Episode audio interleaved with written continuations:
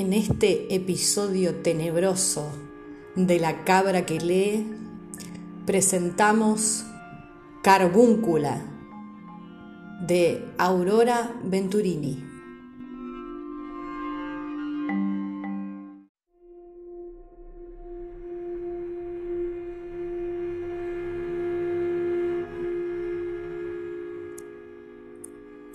Carbúncula tartaruga sale al anochecer apoyada en sus gruesos bastones de madera durísima, que acaso sean de roble.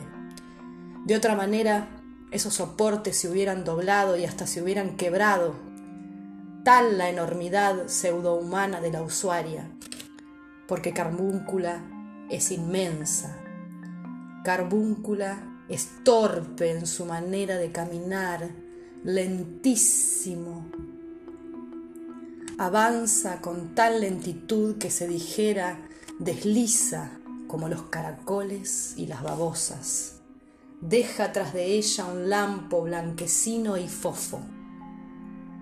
Viene con su resbaloso modo susurrando algo ininteligible. Asegura que reza. No aclara a quién dirige su oración. Carbúncula nunca aclara nada a nadie. Es sombra, redonda, robusta, olorosa, inquietante de sí misma. Resulta horrenda, pero se acepta. Ella lo hace, con aparente goce y satisfacción. Porque yo, así comienza sus chácharas feas. Digo feas porque son en contra de alguien. Ella, según ella, es perfecta y no habrá juez que se atreva a juzgarla porque yo.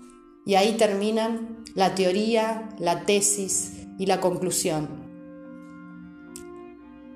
Lleva grabadores en todos los bolsillos de sus chaquetas y en su casa los hay hasta en los árboles del parque. Porque yo sé de vos, más que vos misma, repite al oído temeroso, de aquellas mujeres a las que ella supone amigas. Alguna, remisa, intentó zafarla, pero yo le hice escuchar una grabación y siempre procede de tal suerte. Se viste con la ropa de hombre que heredó de su papá, un ser tan raro como ella. Aseguran que Carbúncula mató a su madre. En sus momentos de gran melancolía, piensa que tuvo una buena razón para aniquilar a su vieja, el hecho de traerla al mundo.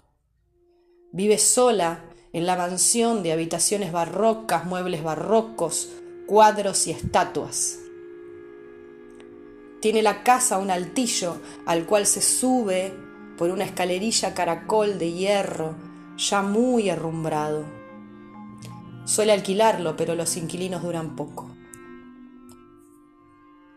En su cocina mugrienta, cocina potajes y sopas. A veces compra las vituallas y entonces se sirve a sí misma en el comedor muy barroco, y tanto que en cada uno de los motivos florales o rostros hay tierra apelmazada por añares. Cuando la mugre invade, ella acude a una sirvienta, a quien paga unos pesos por hora. En mis momentos de gran melancolía me he interrogado a mí misma por qué las sirvientas que lo fueron de carbúncula jamás han contado aquello que les borró las ganas de ofrecerse para trabajar afuera o con cama dentro. Y yo inquiría más de una. Y más de una exclamó, no me haga hablar, por favor. Ninguna quiso contar. Las paredes de la mansión tartaruga están tapizadas de libros, Posee tantos libros uno al lado del otro, inmóviles, con esa inmovilidad confesa de los objetos que aseguran que no han sido tocados nunca. Se ve que no lee. Mira los cuadros con las caras y hasta la cintura al óleo de sus antepasados y resuella. Ella supone suspirar, pero no las piezas, seguiditas, forman como una vía de ferrocarril interminable. No es posible contarlas. En la mansión, la monstruosidad elude cualquier logística. Hay un baño. En él hay una bañera no instalada. Adentro de la bañera hay trastos inservibles, ropa, palanganas y escupideras defondadas, zapatos antiquísimos, sombreros, etc. Junto al inodoro, un balde. En el pequeño mueble de toilette, botellas y botellitas semivacías, cisnes, talqueras, rouge rojísimo, peines, peinetas, cajas y cajitas. Un baratillo cojo y enloquecido. Diseminados por los pisos se ven comederos con yuyos, con agua o vacíos y volcados. Andando por los numerosos pasillos y corredores, uno encuentra percheros con capas tejidas, bufandas, chales y chalinas, collares de perlas, de vidrio, de madera, de metal y de otros materiales que parecen extraplanetarios. Penden desde los techos abovedados arañas de caireles y de bronce. En la mansión tartaruga, aunque sobran luces eléctricas, una oscuridad sofocante resulta invencible. Algunos pasillos denotan no haber sido transitados por siglos. La vitrina de los frascos de perfume lleva al transeúnte a exóticos interiores, africanos y parisinos a un mismo tiempo.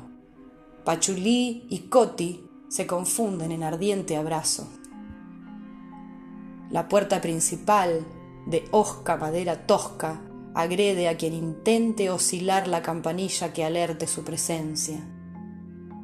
Esa puerta, cerrada, ahoga, abierta, muerde.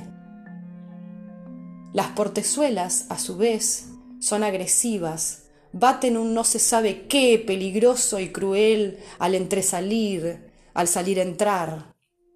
Igual ocurre con las ventanas y con los balcones. Quienes construyeron esta gran casa adoraron los pisos de laja. Por las hendiduras de laja circulan las tortuguitas recién nacidas, los bebé tortuga, los nenes y las nenas.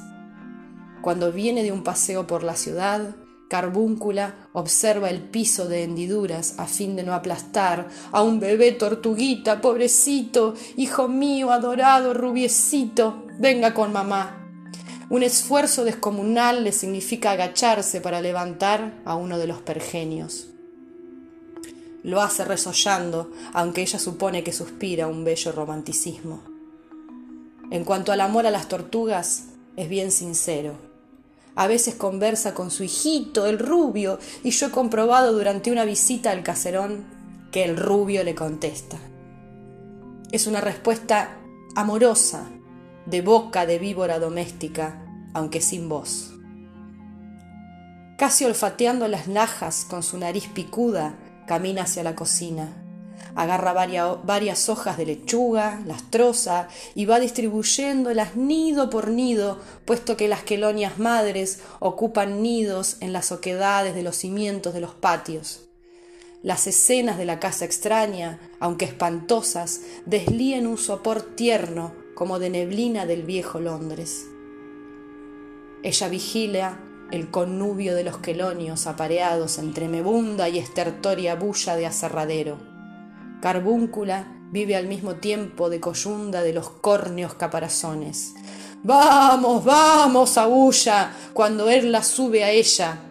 La dueña se ha levantado la pollera y bajado el calzón y acciona en su vulva tormentosa. Basta, basta, aúlla aún. Carbúncula nunca tuvo relaciones sexuales con nadie.